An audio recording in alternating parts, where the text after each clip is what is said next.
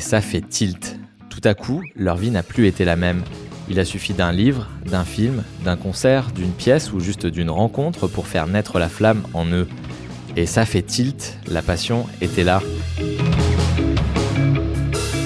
Dans leur tête, leur cœur et leur tripes, l'envie de créer, de rassembler ou d'afficher leur singularité, émouvoir, faire rire ou pleurer, parfois un peu tout à la fois. Et ça fait tilt, les voilà projetés à leur tour sur scène, dans les bacs, sur les étagères d'une librairie ou sur grand écran.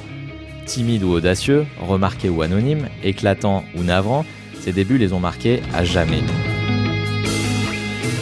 Dans ce podcast, des personnalités du monde culturel partagent avec nous les prémices de leur parcours. Je suis Jimmy Boursicot et aujourd'hui je suis avec l'une des artistes phares de la pop française, la chanteuse Suzanne. De passage à Carrosse pour un concert avant de revenir en septembre à Nice, elle a évoqué avec nous tout ce qui l'a fait devenir passionnée de spectacle. Elle qui s'appelle en réalité Océane a choisi ce pseudo, Suzanne, pour croire en ses rêves sans se demander s'ils étaient trop grands ou si son statut de provinciale allait lui couper les ailes. En 2020, Suzanne a raflé une victoire de la musique, catégorie Révélation scène, mais avant d'en arriver là et de voir Toy Toy, son premier album, être certifié disque d'or, l'Avignonnaise a connu un long chemin avec quelques épisodes fondateurs. Elle a évoqué Mylène Farmer et ses shows grandiloquents qu'elle regardait avec admiration à la télé, sa rupture avec la danse classique, et puis cet appel de la musique, impossible à freiner malgré les incertitudes, et plus tard, une belle rencontre aussi avec le chanteur Grand Corps Malade. Suzanne nous a parlé de son rapport à la scène, toujours aussi viscéral, mais aussi de la manière dont elle avance vers son deuxième album, avec l'envie de se révéler, d'aborder tous les thèmes et de faire sauter quelques tabous autour du corps et du plaisir féminin.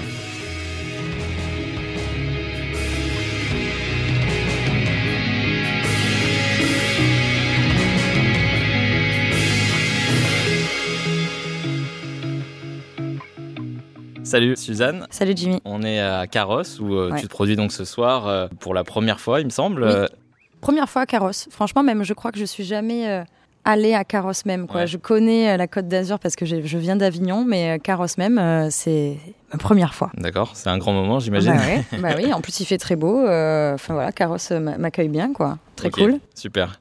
Donc là, on va aussi parler de, de première fois, peut-être un peu plus marquante. Euh, Ouais. On respecte tous les carrossois, mais voilà, c'est des choses qui ont un peu marqué ta carrière. Ce podcast s'appelle Et ça fait tilt. Donc Ouais. voilà, un nouvel épisode avec toi.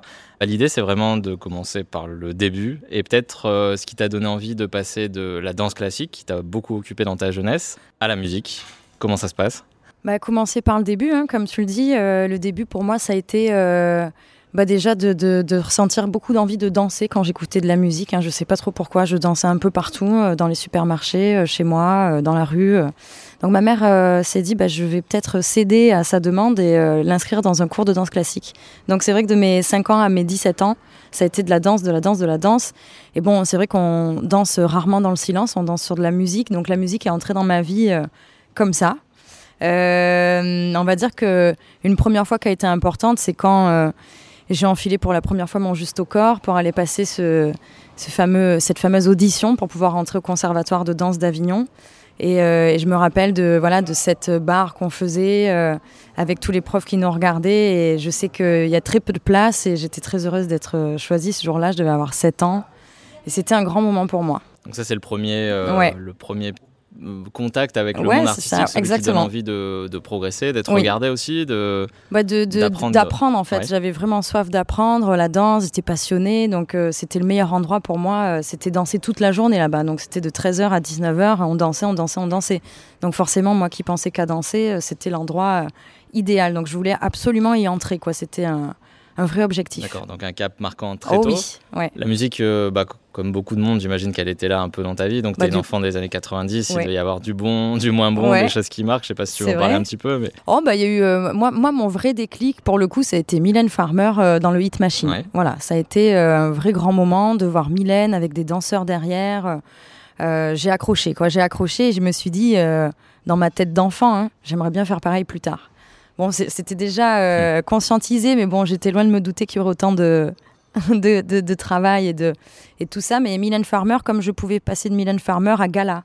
Je sais que mon premier single que j'ai acheté, c'était Freed from Desire de, de Gala. J'adore ce titre encore aujourd'hui. et euh, très pop, tu vois. Donc tout de suite des choses quand même qui ont, qui ont de l'ampleur, qui ont marqué leur époque, qui, qui amènent Ouais. un truc un peu plus grand que la vie. Enfin, il y a ce, ce côté. Euh, Ouais, il y a le côté très grand. de- C'est vrai que je viens de parler de Mylène Farmer et de Gala et de côté un peu, un peu tube, mais j'écoutais aussi à cette période euh, la chanson française. C'est quelque chose qui m'a jamais quitté, Ouais. qui a toujours été là avec Edith Piaf. Tu vois, il y a un côté quand même un peu plus euh, patrimoine, Mhm. chanson à l'ancienne, Brel, Barbara. J'aimais bien Balavoine aussi. Bon, j'aime en général tous les gens qui usent bien des mots. Ouais. Ouais. Mais le passage justement entre l'auditrice, celle qui aime beaucoup la musique, qui se Ouais. projette un peu sur ces artistes-là, et, et la première fois où, je sais pas, tu t'enregistres peut-être sur un petit truc, tu prends un micro, euh, tu t'en rappelles? Ouais, je me rappelle, en fait, au départ, on chante les chansons des autres, un peu euh, instinctivement. Donc, comme je disais, moi, j'ai chanté de la chanson française, de la pop, Mylène Farmer, etc. Puis jusqu'au jour où, où, où je crois que j'ai eu envie d'écrire mes propres mots, mes propres mélodies, à un moment où, où j'ai ressenti cette envie. Alors, euh, ça fait un peu peur au départ, faut Mhm. oser. Ça, oser, ça a été un, un long chemin aussi. Donc, au début, j'écrivais des chansons que je jetais tout de suite jusqu'au jour où, où vraiment je, je- je me suis dit voilà ça ce sera la première chanson c'était euh, elle s'appelait euh, La Foule Ouais. et je parlais d'une fille paumée euh, qui allait dans une soirée euh, qui allait danser bon bref euh, je sais pas si elle était vraiment réussie cette chanson mais euh, en attendant c'était le début Donc tu l'as euh, écrite ouais, je l'ai écrite, je tu l'ai l'as enregistrée. ouais je l'ai jouée au tout début euh, de, de Toy Toy elle a pas figuré finalement sur Toy Toy mais en tout cas ça a été une chanson qui m'a permis de la jouer sur scène et de commencer à proposer quelque chose ouais. Mais il y a un moment où j'imagine où tu as essayé, enfin, euh, Ah oui, un oui. truc qui ressemblait à un micro. euh, Ah oui, bah, ou- on prend le micro. Moi, la première fois, en fait, je me suis, j'étais serveuse à l'époque euh, où, où vraiment c'était urgent de- de- d'enregistrer des chansons. Donc, je me suis équipée. On m'avait offert en cadeau euh, une petite Akai Mini à 90 euros. Donc, Ouais. euh, moi, à l'époque, c'était euh, quand même un budget. Donc, j'étais les très gens heureuse. pas, Ouais, c'est un petit clavier, en fait, des- pour enregistrer. Exactement. Pour se lancer Ouais. soi-même. On accroche ça à l'ordi, on branche ça à l'ordi et on, on peut faire, on peut faire de la musique. C'est ça qui est assez fou. Et j'avais pris une petite Apogee One euh, qui, qui permet en fait d'enregistrer la voix et, et de manière euh, très mobile. euh, voilà, on peut avoir un mini studio. Ouais. C'est vraiment euh, le, le truc de base, quoi. Et donc ouais, j'avais commencé un peu comme ça, euh, toute seule, quoi, dans mon salon. Ça a commencé vraiment comme ça, jusqu'à arriver en studio ensuite, faire des rencontres, etc. Mais les Donc- premiers élans, c'était ça. D'accord. Donc là, il y a cette euh, deuxième partie de, de jeunesse, enfin d'adolescence, sortie d'adolescence. La danse a déjà disparu à ce moment-là. Enfin, c'est. Alors non, là, alors je suis allée trop vite dans les étapes. Pardon, excuse-moi Jimmy. Là, là, grave, on, va revenir des- du coup. voilà, à- on peut faire des retours en arrière. Là, au ça. moment où j'écris mes chansons et je suis à Paris et euh, je commence à oser, euh, il y a déjà eu un, long chemin, un, gros, un gros cheminement exactement. Euh, je quitte la danse, le conservatoire, je sais pas, à 17 ans. Euh, je crois que je suis usée par euh, la pesée du mercredi. Je suis voilà, je, je viens de perdre un ami aussi au conservatoire, malheureusement, et, et j'arrive plus à danser avec autant de, de passion. Voilà, je crois que c'est. Il a fallu que je détruise un peu tout à ce moment-là, tout ce qui était prévu dans ma vie, que je sois danseuse, que, enfin, tout était un peu tracé, quoi. Ouais. Mes parents hyper paniqués. euh, pourquoi tu arrêtes tout d'un coup alors que c'était quand même ta voix, etc. Et euh, donc non, je balaye un peu tout et euh, je me retrouve finalement à travailler dans des petits boulots, quoi. C'est-à-dire, euh, j'ai été euh, animatrice au Club Med, Ok. euh, enfin dans des centres de vacances. D'ailleurs, j'ai été euh, à- chez Pierre et Vacances euh, au Cap Esterel, euh, sur la Côte d'Azur. Bon bref, euh, j'ai été serveuse, j'ai j'ai été, j'ai mis des trucs en rayon, des fromages en rayon. Bon, j'ai fait tout plein de trucs ouais. qui qui finalement ont été hyper formateurs parce que je savais que c'était pas là où, où je voulais être au final, mais ça m'a permis de savoir que c'était pas là où je voulais être, que j'avais mis mes rêves de côté. Tout le monde m'avait un peu dit bon bah c'est impossible de faire ce métier, euh, chanteur c'est pas, enfin artiste c'est pas un métier. Ouais. Et donc je pense que c'est au moment où j'ai arrêté de croire en mes rêves que, bah, que je me suis mis un peu de côté et que finalement, euh, bah ouais, je rêvais plus du tout quoi. Et euh, jusqu'au jour où j'étais serveuse dans un resto à Montpellier, je voyais Elvis Presley euh, constamment danser dans les écrans parce que c'était un resto un peu euh, 50s ou je sais plus quoi, Ouais. et un, Un diner, diner. exactement. Et il y avait Elvis qui dansait dans ses écrans et moi avec mes burgers et je me souviens de cette image, ça a été un vrai tilt, ça pour le coup dans ma vie. Euh, de regarder Elvis danser, de me dire euh, ok toi tu veux faire la même chose en fait, tu veux pas servir des burgers. J'ai démissionné le jour même. Euh, ça c'est moi et mes coups de tête, mais Ouais. y a, certains coups de tête ont servi. Et je crois que dans la semaine, je prenais un Wigo pour aller à Paris, quoi. Comme dans les films. Ouais, comme dans les films. là, c'est voilà, la vraie mais vie mais avec, c'est la vraie vie parce que moi, pour- pourquoi pas en fait euh, vivre des films dans la vraie vie. Ouais. C'est ce que j'ai lu là dans, dans une des interviews que tu as données. Tu disais euh, quand j'étais jeune, j'avais des rêves qu'on trouvait trop grands souvent Mmh, euh, ouais, autour de toi. Ça, c'est un truc qui, bah, ça me rendait triste, moi. Ouais, ça m'a poursuivi. Je crois que je suis encore un peu comme ça aujourd'hui, quoi. Moi, j'ai, euh, je suis un peu utopiste, quoi. J'aimerais que le monde soit toujours meilleur et que, que tout est possible, entre guillemets. J'aime pas quand on me dit que c'est impossible. Alors, je sais pas si c'est une réaction d'enfant frustré ou à qui on n'a pas dit assez non, je sais pas. Mais euh, non, non, mes parents m'ont quand même bien, bien éduqué. Mais, mais je veux dire, euh, oui, moi, j'aime penser que tout est possible, qu'on n'est pas obligé de rêver que quand on est enfant. Souvent, les adultes, on leur dit, bah, la vie d'adulte ne permet pas de faire. Oh. Alors, il y a un petit peu de passage derrière, derrière nous. il y a un peu d'ambiance dans le voilà, on n'a pas un cocon euh, vraiment particulier, on a, on a du passage. Oui, donc je disais souvent, euh, les, les, les, rêves qu'on a enfant, on les met de côté, euh, arriver à la vie d'adulte. Et ben moi, ça m'a fait trop, trop de mal, en fait. Je crois que j'ai été obligée de, de, de, reprendre mes rêves et de me dire non, il faut que je les inscrive dans, dans la réalité. J'ai essayé au moins, essayé. Sinon, j'aurais eu trop de, de regrets. Et pour faire tout ça, il fallait aussi peut-être euh, changer d'identité. Donc ton prénom, c'est pas Suzanne, on le dit pour les gens qui n'ont pas tout suivi, c'est Océane. C'est Océane, oui. Euh, Est-ce que c'est un nouveau tilt là aussi euh, de, de, prendre un pseudo, d'être euh, Suzanne, d'être quelqu'un d'autre pour, pour s'exprimer finalement le plus, le plus possible et le, mieux possible? Moi, je pense que ça a été un gros tilt hein, dans ma vie de choisir entre guillemets mon, mon nom d'artiste. Justement, cet artiste que à qui euh, tout le monde disait bah non c'est pas possible. On a beaucoup dit ça à Océane entre guillemets. Océane ça me ramène souvent à, à l'impossibilité justement de, de, faire les choses à cette fille qui est un peu bloquée dans le sud et à qui on dit bah euh, non es, tu vas rester là t'es loin t'es loin, loin de tout ça. Nous notre famille vient pas de là tu, tu n'y arriveras pas. Euh, les provinciaux n'y arrivent pas. Et ça, déjà, ça me, ça m'énervait qu'on puisse dire ça. Comment ça, on n'y arrive pas? Moi, j'écoutais Francis Cabrel à l'époque. Il a un petit accent. voilà, il a un petit accent et il a très bien réussi. Euh, Mireille Mathieu qui vient de chez moi. Bon, ok, c'est plus lointain, mais, mais des chanteurs sudistes, euh, il y en a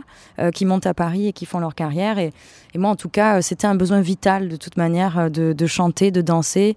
Ça m'est tombé dessus. voilà, comme je le dis très tôt, j'avais 5 ans que je dansais déjà, donc c'est quelque chose qui m'anime et je voulais que ce soit le, centre de ma vie, tout ça.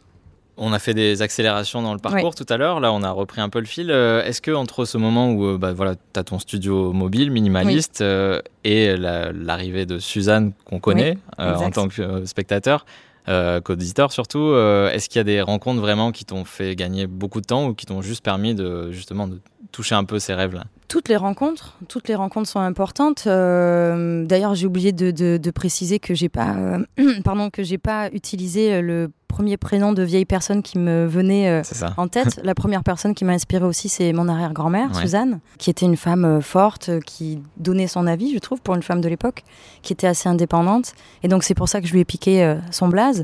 Hmm. Mais sinon, effectivement, un artiste, il n'y arrive pas seul. Il y a toujours des rencontres qui sont importantes.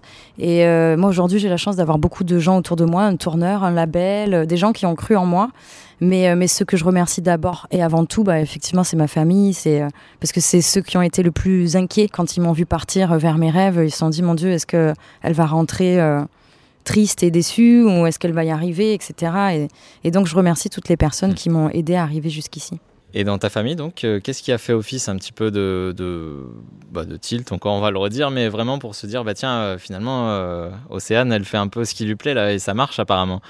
Il a fallu. Le tilt pour eux, pour que vraiment ils se rendent compte de ce qui se passe, ça a été les victoires de la musique. Ok. Vraiment, euh, là, je crois que ma mère a pleuré devant la télé, euh, peut-être tous les larmes de son corps, hein, euh, maman sudiste. Hein. Mon père aussi, ils étaient très fiers. Bon, voilà, comme je dis, ils ont toujours été inquiets. Ma mère, elle aime pas mettre la charrue avant les bœufs, elle aime pas féliciter avant qu'il y ait quoi que ce soit. Donc elle me félicitait pas jusque-là, elle voyait que je remplissais des salles, elle voyait que ça commençait vraiment à prendre, elle commençait à avoir les millions de vues sur YouTube, mais elle s'emballait pas. D'accord. Parce qu'elle s'emballe toujours pas. Ouais, Il euh. fallait commencer déjà. Il fallait la victoire de la musique. Il fallait passer chez Nagui. Voilà. Sinon, chez... ça marchait pas. Du coup. Euh, ouais, le jour où elle m'a vu euh, prendre cette victoire de la musique, je pense qu'elle s'est rappelée de toutes nos disputes où je lui disais, moi, je veux chanter. Et, elle me disait, mais c'est, ça va être compliqué, Océane, ça va être compliqué. mais tu verras, un jour, je, je serai aux victoires de la musique parce que j'avais un peu de prétention, apparemment, à l'époque.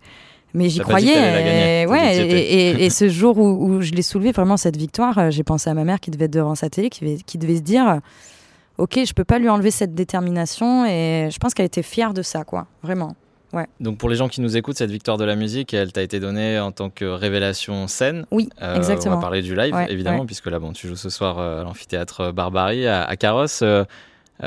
ton premier moment fort de scène, est-ce que c'est quelque chose de public euh, en tant que Suzanne ou c'est quelque chose bien avant, peut-être dans la danse ou non, je pense que ah, la, la, kermesse, non, franchement, la kermesse, on peut la citer parce que je me suis retrouvée euh, ouais, à 3-4 ans habillée en clown avec des grosses savates, euh, seule sur scène et déjà je, je sentais que c'était un endroit où je me sentais bien.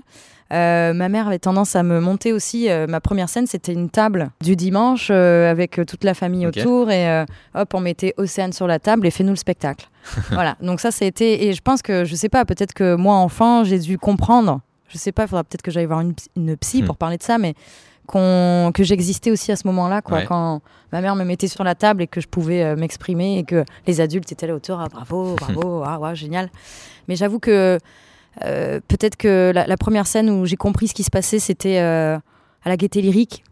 À Paris, la, première fois que j'ai ouvert quand même une salle parisienne, c'est pas évident à remplir une salle parisienne. Et euh, elle était complète. Il y avait une queue immense dans la rue et je me suis rendu compte, je, je me rendais pas compte en fait. Est-ce que ces gens sont là pour moi? Ils ont acheté leur ticket. Enfin, j'ai limite une réaction de, de panique. Mais après, le concert était tellement fabuleux, gros track. Mais derrière, j'ai lâché lâcher les lions, quoi. Vraiment, c'était incroyable. Euh, ça reste et là, c'était voilà, c'était toujours là, c'est là où je me suis dit, c'est mon endroit favori. Euh, vraiment, j'aurais beau voyager euh, partout, le, meilleur voyage reste sur scène. Et le lien change au fil du temps avec le public? Est-ce qu'il y a des, Ah non, c'est juste qu'on voit peut-être la foule un peu grossir, qu'on reconnaît les gens, qu'on reconnaît les gens qui sont là depuis le début. Tu dis, mais attends, combien de fois t'es venu? À peu près 20 fois. ils connaissent les paroles, ça aussi, c'est quelque chose qui waouh, au début, forcément, les gens, quand ils découvrent, ils connaissent pas, ils sont intrigués. Au début, j'avais vraiment ce truc d'aller de, d'aller les séduire. Aujourd'hui, je sens qu'il y a une vraie relation entre moi et le public, et ça, c'est. Euh, enfin, pour un artiste, c'est incroyable. Et donc, même s'il y a ces compteurs là de, de vues, de streams, etc., qui montent, qu'on peut regarder euh, tous les jours ou pas, suivant son niveau de. Non, moi je fais pas ça. Non, je fais pas ça. Mais en tout cas, tu, tu disais dans une précédente interview qu'on a fait ensemble, euh, moi je suis encore étonné d'avoir eu un disque d'or donc pour Toy Toy, ton premier album. Euh, même si on voit les compteurs comme ça, où on te dit, tiens là, t'es pas loin, quand on arrive à ce moment-là, avec son premier album, c'est encore autre chose.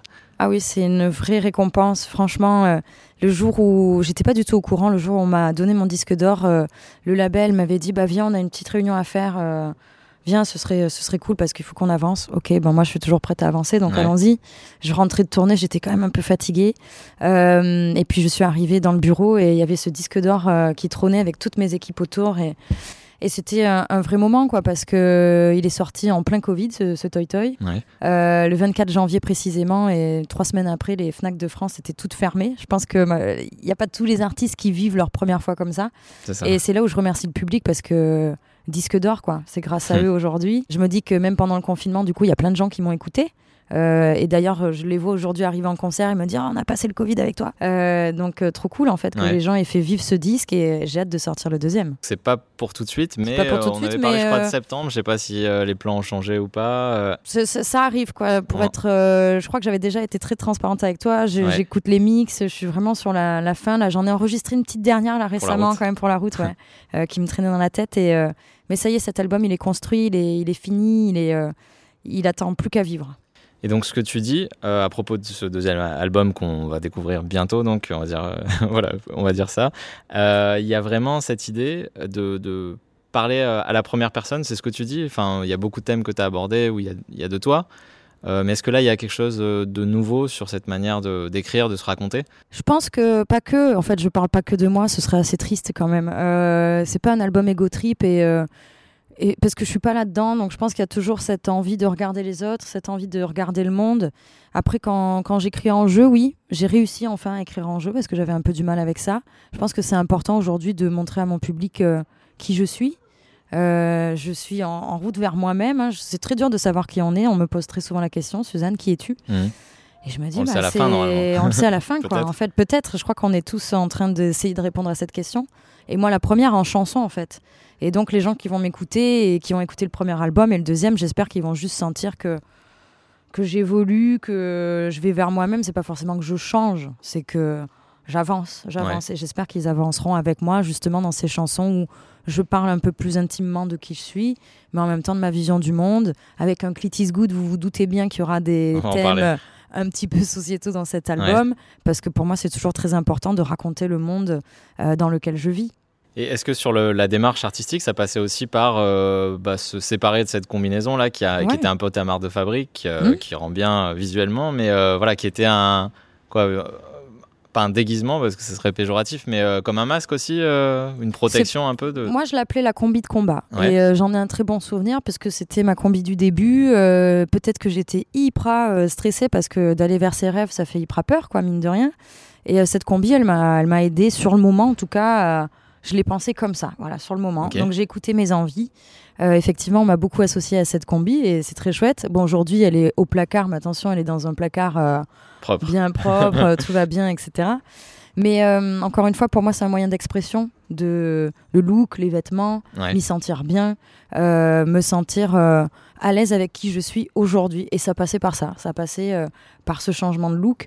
Je crois que le public m'a bien aidé aussi, puisque le but c'est d'aller vers moi-même, encore une fois, et j'ai l'impression d'enlever quelques couches. Mine de rien, quoi. J'ai enlevé ce carré, je dégage un peu mon visage. Moi qui avais un peu peur de me montrer au début. Le regard bienveillant du public, je crois que ça, Ça m'aide à. Ouais, ouais, bah ça, ça ouvre, quoi. Ouais. Donc merci à eux. Euh, voilà, grâce à eux, je suis allée voir le coiffeur et on a changé. De... On a juste changé la frange. C'est pas, c'est pas énorme. une hein. Ouais, non, ça va. C'est beaucoup quand même. Ouais, mais c'est bien déjà, ça suffit. Mais voilà, il y a ce- cette envie de proximité. Mais ce que tu disais, voilà, c'est que les artistes qui t'ont insi- qui t'ont inspiré, au moins au départ, euh. Presley, Mylène Farmer, etc., c'est des gens qui, qui ont envie d'occuper l'espace, qui ont envie Ouais, d'être euh, Et qui sont eux-mêmes aussi. euh, ouais, voilà, voilà, avec carrément. leur particularité. Quoi. Ouais, complètement. Quand on regarde les pochettes de Mylène Farmer, euh, elle a toujours un look. Enfin, c'est elle. On sait que c'est elle, il n'y a pas de, de doute, quoi. Mais les coiffures, alors elle gardait toujours ce roux, etc. Mais les coiffures, les vêtements et tout, c'était pour moi un moyen d'expression aussi quand je regardais les, les pochettes de Mylène. Et est-ce que ouais. là, tu disais, les salles grossissent, il y a de plus en plus de monde. Est-ce que c'est chaud, vraiment très très gros C'est quelque chose qui te fait envie? Le tien, il grossit Ah oui. Beaucoup, je crois, Oui. aussi. Ah ben, euh, on est sur le chemin, il y a beaucoup de travail encore évidemment, Euh, le, le chemin est long et euh, je vois tous les jours le, le public s'agrandir et ça c'est euh, ouais, pour un artiste c'est une très belle récompense. J'avoue que j'ai un peu ce rêve des zéniths, euh, je le cache pas. Est-ce que je vais y arriver? Je ne sais pas. Zénith. Non, bah facile, euh, facile non, parce déjà que voilà, un gros qui remplit des zéniths voilà. en France Je veux dire, euh, moi je suis déjà très heureuse de pouvoir tourner partout en France dans les SMAC, euh, ouvrir un Olympia en septembre qui est, qui est là presque complet. Enfin, Ouais. c'est déjà waouh. Il y a très peu d'artistes qui ont la chance de, de dire qu'ils remplissent des aussi grandes salles. Donc les zéniths, c'est l'é- l'étape de plus. J'espère que mon public m'emmènera jusque-là, ouais. Est-ce que c'est aussi une manière de ne pas trop faire peur à la famille, de pas viser euh, le Stade de France tout de suite, de pas le dire comme ça euh, Non, enfin, mais je pense euh, qu'après, est-ce ça, que- ça dépend des artistes. Il y en a qui veulent pas hein, aller jusque-là. Il y en a qui trouvent ça très froid, les zéniths, euh, qui veulent pas aller jusque-là. Et, et ils préfèrent les salles intimes, euh, etc. Et euh, moi, peut-être que le jour arrivé au zénith, euh, si ça arrive un jour, je touche ma tête, je touche, Ouais. je touche du bois, je dirais peut-être que je préférais les petites salles. Mais en fait, moi, je crois que j'aime tout. Faut je... trouver son équilibre, Ouais, quoi. voilà, exactement. Il y a des temps pour le, le- Ouais, la grandiloquence et euh, quelque chose de plus intime ouais, aussi. ouais. Et là, tu parlais donc tout à l'heure de, de ton premier single, donc de cet album dont on ne connaît pas encore le nom, euh, Clit is Good. Mhm. Donc ça, c'est Ouais. Ça, on connaît le nom, ça. euh, Ça, on simple. connaît, Bon, pour ouais. les gens qui n'auraient pas écouté la chanson, je ne sais pas si tu peux euh, expliquer un petit peu de quoi ça parle. Bon, le titre Simplement. est plutôt très explicite. Si on parle anglais, Euh, Je crois que c'est pas, c'est ce qui n'a pas plu à YouTube. Donc, Clit Ouais. is good. Euh, je parle euh, du plaisir féminin, mais aussi euh, et avant tout du corps de la femme. Euh, je me suis rendu compte, euh, je cite souvent ce moment parce qu'il a été marquant dans le processus de, de création de cette chanson, euh, d'un dîner entre copines où on, on se marre entre nous et on se donne pour défi de dessiner une vulve. Mhm. Bon, on se dit euh, exercice très simple et finalement, euh, non, exercice très compliqué. Ouais. Quoi. On s'est rendu compte qu'en fait, euh, c'était un peu flou tout ça, Ok. on savait pas trop trop. euh, et c'est là on s'est rendu compte, en cherchant, moi j'ai j'ai fait des recherches, que le clitoris de la femme avait été schématisé pour la première fois en 2005.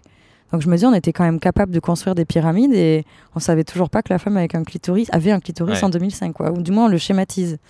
Et euh, je me dis quand même, mine de rien, on est dans une société où le corps de la femme, on le voit beaucoup, tout le temps, sur les pubs, des photos, Ouais. des films, enfin de la nudité. Je crois qu'on a quand même tous été Ouais, confrontés à des femmes à poil. euh, ouais, même sans le vouloir, euh, quoi, tu vois, pour vendre du gel Des douche ou n'importe quoi, une voiture, des motos, tout ce Ça que tu veux, quoi. Ça passe partout. Et finalement, euh, le jour où vraiment on, on parle de quand les femmes se réapproprient ça, euh, leur corps, leur plaisir, etc. oh, là, mon Dieu, c'est presque des sorcières, quoi. Mm. C'est euh, mais de quoi le, de quoi elles viennent parler, quoi. C'est un sujet que je trouve encore euh, très tabou.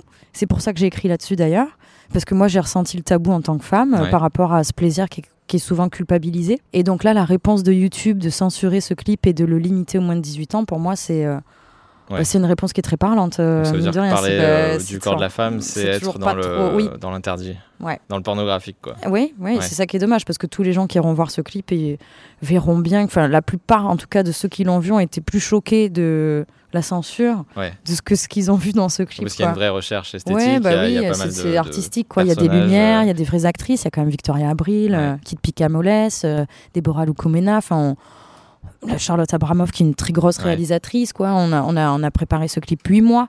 Ça a été très long de d'arriver au bout de ça et donc euh, très frustrant quand même que ce Ouais. soit euh, squeezé là comme ça en quatre jours. hein.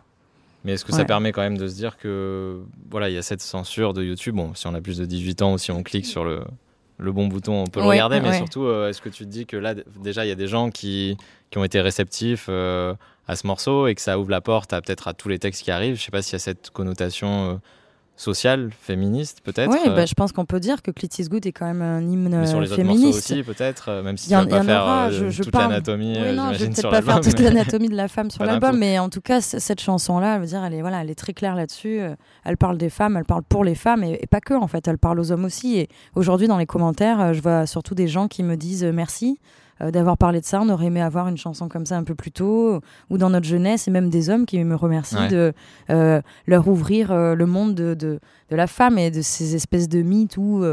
c'est pas un mythe en fait. Les ouais. femmes peuvent ressentir du désir, du plaisir, sans en avoir honte, sans devoir le cacher. Et je pense que du coup, ça fait partie de l'égalité aussi.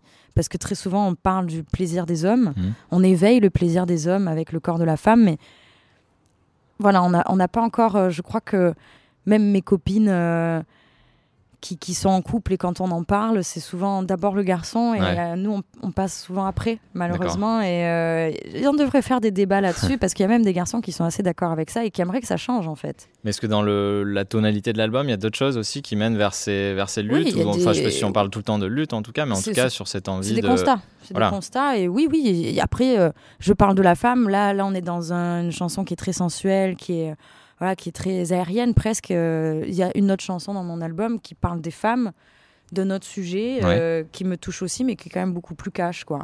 D'accord. Ouais. Donc il y y a un morceau que, que tu avais fait avec euh, Grand Corps Malade, donc pendant 24 heures, qui, qui aborde aussi ces questions de d'inégalité, de charge mentale pour certains trucs, de, de sexisme pour d'autres. Euh, Et si tu veux, on peut finir par ça. Euh, dans, dans ces moments marquants de ta carrière, est-ce que cette rencontre avec Grand Corps Malade, donc tu m'avais dit, je crois, c'est mon c'est ma meilleure rencontre de 2020, c'était en 2020 à l'époque, mais euh, est-ce que ça fait partie vraiment des, des artistes qui t'ont vraiment marqué? Oui, vraiment, là, artistiquement, euh, tu vois, je t'ai dit ma meilleure rencontre 2020, mais c'est ma meilleure rencontre tout court. Ouais, on fait la mise à jour. Euh, alors. Ouais, franchement, on fait la mise à jour parce que c'est un, c'est, un mec incroyable, euh, hyper bienveillant, très talentueux. Surtout, c'est, euh, pour moi, c'était même limite un peu stressant de me retrouver avec un si bel auteur, quoi. Parce que moi, Grand Corps Malade, il était déjà dans ma playlist, j'avais 14 ans. Hmm. Je me disais déjà que les textes étaient euh, waouh, quoi. Donc, euh, d'écrire avec lui, lui proposer ce thème. euh, je me rappelle lui avoir envoyé un petit texto euh, sur WhatsApp. On était tous les deux confinés, on s'était rencontrés un petit peu avant. Et je lui avais dit, Fabien, est-ce que ça te dirait d'échanger nos sexes pendant 24 heures? Et ça l'avait fait Mhm. grave marrer. Et euh, le tournage du clip, ses équipes, euh, j'espère vraiment retravailler avec Grand Corps Malade parce que parce que c'est euh, un vrai féministe aussi, Ouais. je trouve, bah, d'avoir écrit l'album Mesdames, d'avoir osé l'écrire, osé le défendre, inviter toutes ces femmes à le, à le rejoindre. Moi, j'ai été très honorée d'en faire partie. Ok, très bien. Donc peut-être une future euh, collaboration. une future- Oui, je pense qu'il y aura forcément des choses entre nous. D'accord. C'est sûr. D'ici là, on va te retrouver euh, dans la région, donc au mois de septembre, festival Oui, crossover où, enfin. t'as beaucoup, euh, où on a beaucoup essayé de te faire venir visiblement. Ouais. Moi, j'ai essayé de venir. hein, j'ai- essayé, mais. voilà, donc Covid, etc. ouais, on ouais. va pas rappeler tout ça aux gens, mais donc il y a cette date euh, à Nice le 11 septembre. Oui, Voilà. que j'attends avec impatience. J'espère que les Niçois seront, seront très chauds. Ok. Bon, on leur donne rendez-vous et on te remercie pour, pour ce moment donc Merci, dans. Et ça fait tilt. Merci. Merci à toi.